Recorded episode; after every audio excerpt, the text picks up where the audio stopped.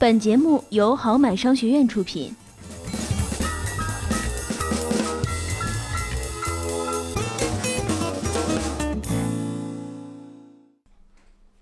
上节课我们讲到，基金定投是最适合普通投资者的投资方式，因为它不需要多么强的专业投资能力，也不需要花费时间和精力，甚至都不需要自己操作。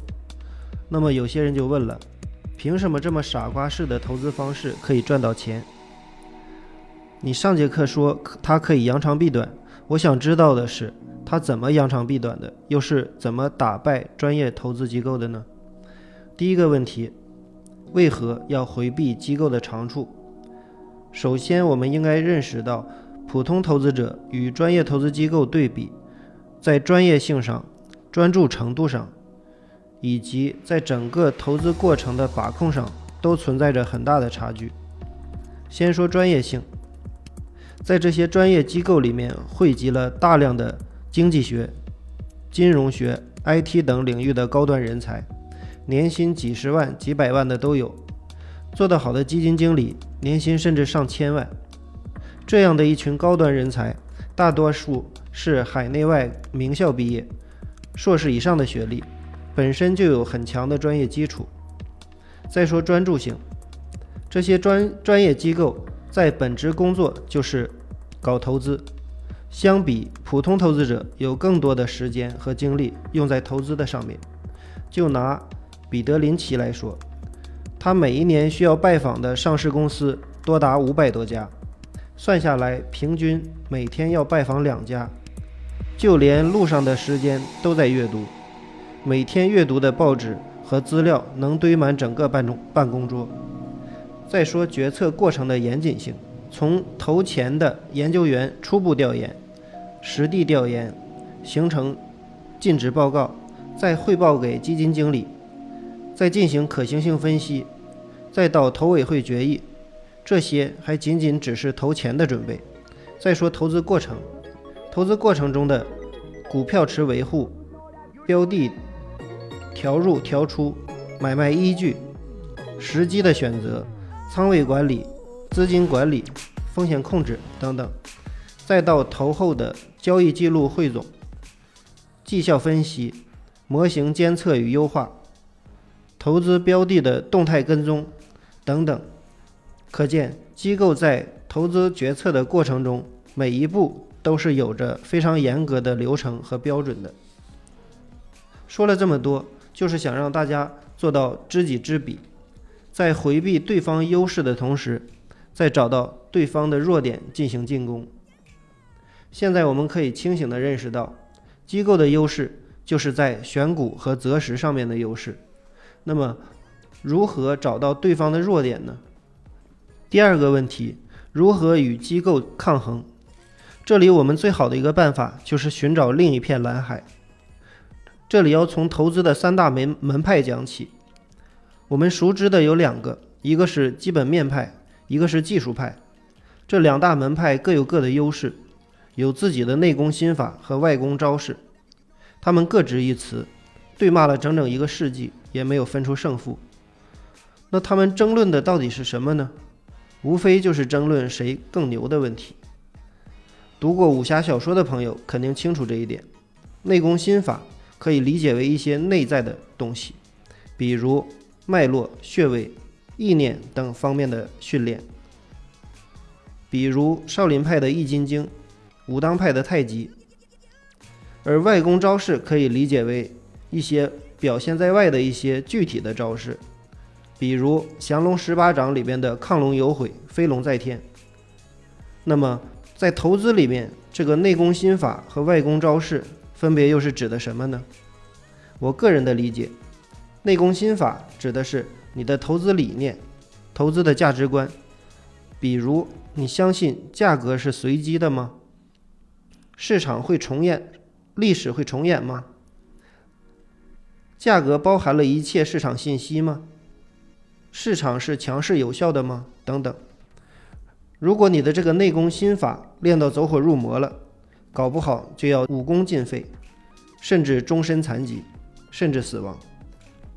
再说外功招式，刚刚我们说过，投资不可能一直停留在理念的层面上，最后肯定还是要落实到具体操作上。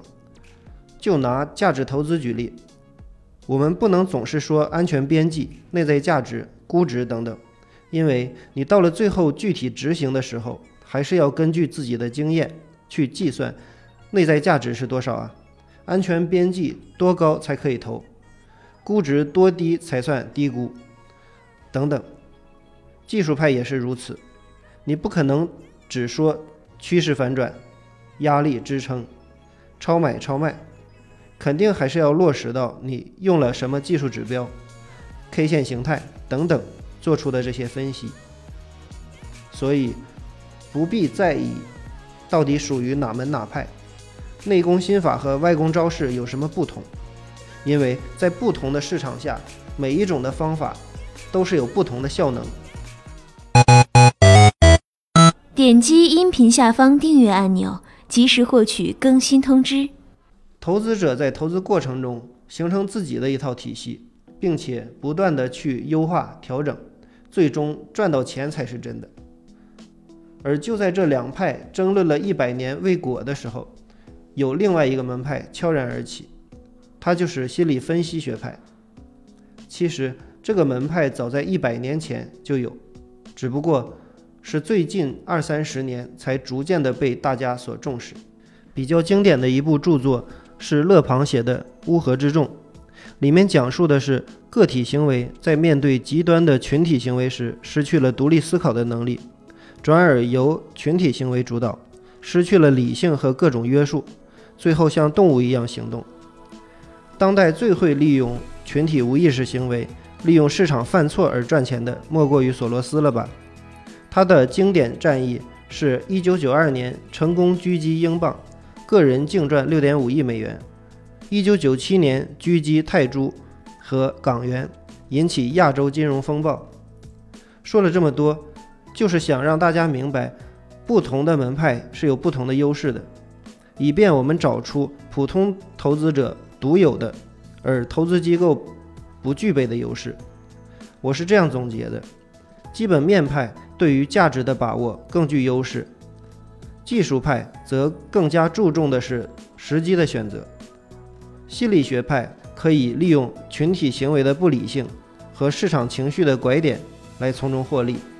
那么，分别对应的优势就是基本面派是选股优势，技术派对应的是择时优势，心理学派是情绪的把握。而在市场中，想要赚钱，无非就是在比你哪一方面更具备优势。也就是说，你想赚价值的钱，还是价格的钱，还是情绪的钱？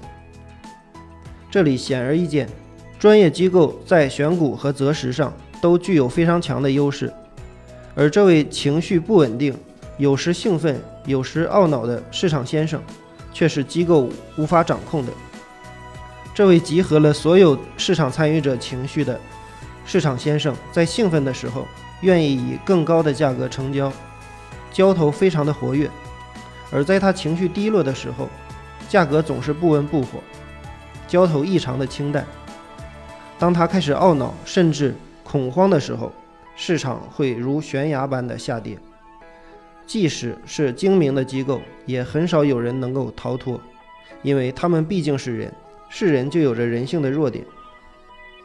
传统投资一般比较喜欢资金平稳的向上。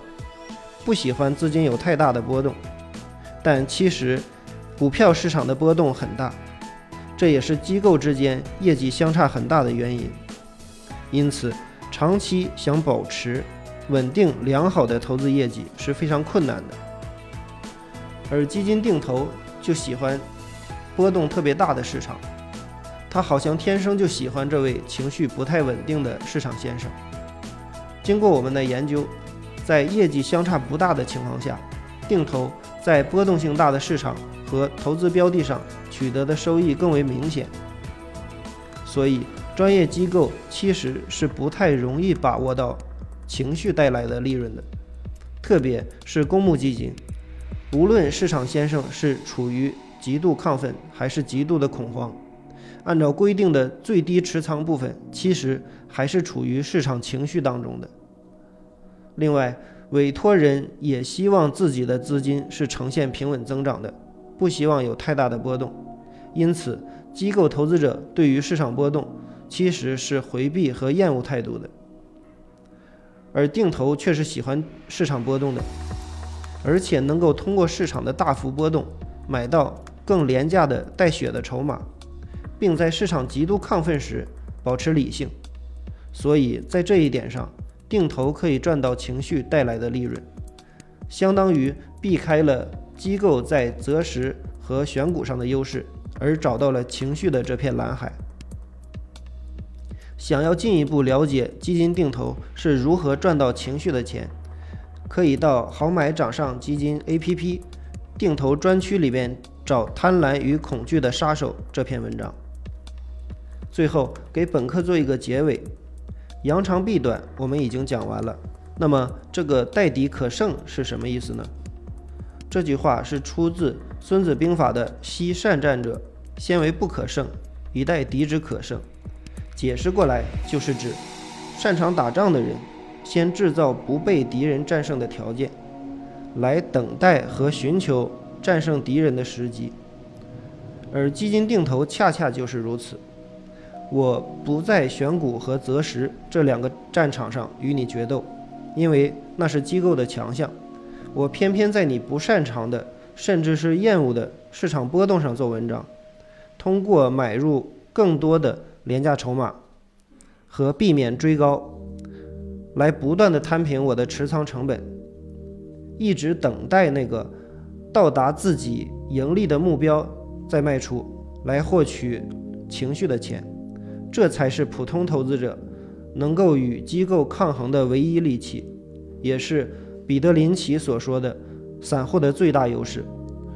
好的，今天的课程就到这里，下节课我们讲解基金定投在中长期投资的整体业绩表现，以及在不同的市场情况下分段的业绩表现，最后总结出一套基本规律，以供投资者参考。谢谢大家。